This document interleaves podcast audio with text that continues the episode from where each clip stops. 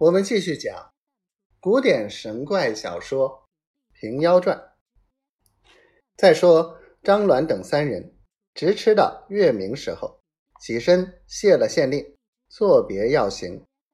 县令道：“三位计蒙降临，须在公馆同宿一宵，来日还要请教。”担子和尚道：“贫僧有个毛安，敢屈尊官同往。”随喜一回。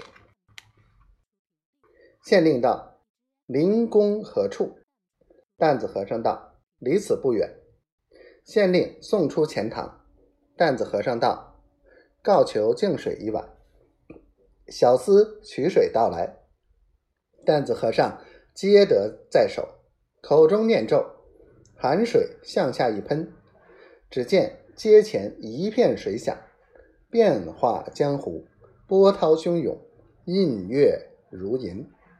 左处向腰间解下掖瓢撇下，变成一叶扁舟。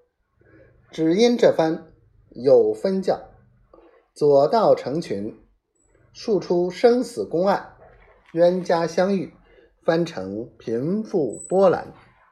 正是法当临处重重换，话若新时。句句奇，毕竟这船是哪里来的？且听下回分解。